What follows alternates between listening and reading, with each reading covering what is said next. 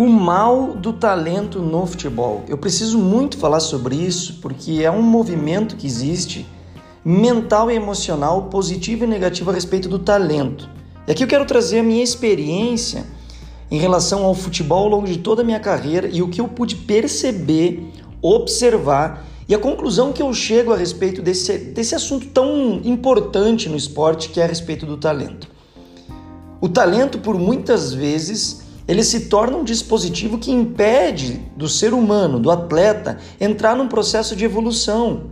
E por que, que eu digo isso? Por que, que eu falo do mal do talento? Porque quando você se escolhe e acredita demais no teu talento de uma maneira negativa, que é a maneira em que você acredita que o talento pode resolver tudo, você impede de entrar num processo de desenvolvimento onde você lapida aquilo que você possui. E aí entra um momento muito perigoso onde que jovens escorados na ideia de que são talentosos podem viver às custas do talento, sem o sacrifício, sem o dia a dia e a rotina desconfortável que demanda um atleta profissional. Então, o que eu tenho percebido ao longo do tempo é que atletas esforçados têm tido mais resultado que atletas talentosos.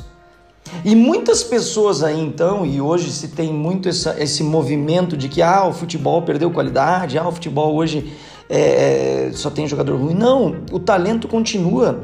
O Brasil é um, é um, é, é um útero, né? o Brasil está grávido de, de jovens talentosos.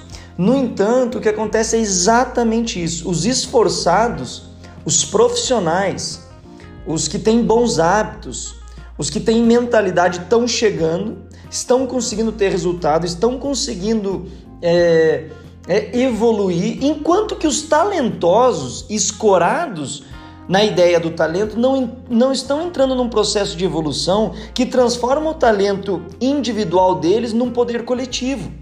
E aí a gente vive hoje uma escassez de talento, não porque acabou o talento, mas porque esse talento ele está parando e ele está morrendo pela falta de capacidade de evoluir, de acreditar, de aprender, de entrar num processo desconfortável, de se deixar lapidar, de enfrentar as adversidades da vida, de ouvir de vez em quando.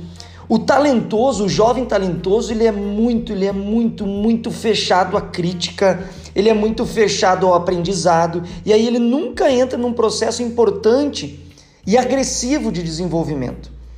E aí o tempo começa a passar, ele não tá, ele não consegue mais transformar a capacidade individual dele em resultado coletivo, começa a perder espaço, se frustra porque ele sempre ouviu só coisas boas, ele sempre ouviu que ele é craque, que ele é o melhor, que ele é isso.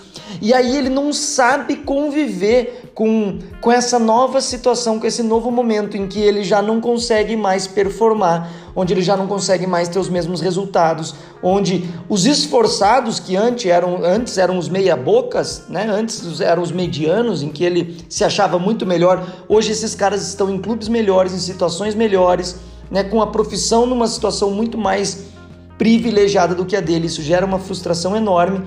E aí, muitos jovens talentosos, em vez de enfrentar essa vergonha, enfrentar os seus orgulhos, bater de frente com a sua própria existência, eles desistem.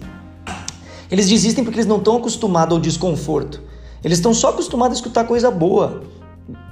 E aí, quando o ruim aparece, geralmente eles não têm a força necessária para poder combater, para poder entrar no processo desconfortável. Então aqui fica essa reflexão: que o talento que você tem não prejudique você, não impeça você de crescer, não impeça você de desenvolver, de aprender, de ouvir outras pessoas, que esse talento que muitos jovens têm não transforme a sua identidade de modo em que eles não consigam mais é, se conectar com outras pessoas a partir de quem eles são, mas só a partir da produtividade, do talento, da magia que possuem. Nós precisamos entrar nesse processo muito importante do desenvolvimento do ser humano independente das suas potências. Todos nós somos iguais, todos nós temos é, qualidades e talentos diferentes. Mas todos temos o mesmo valor.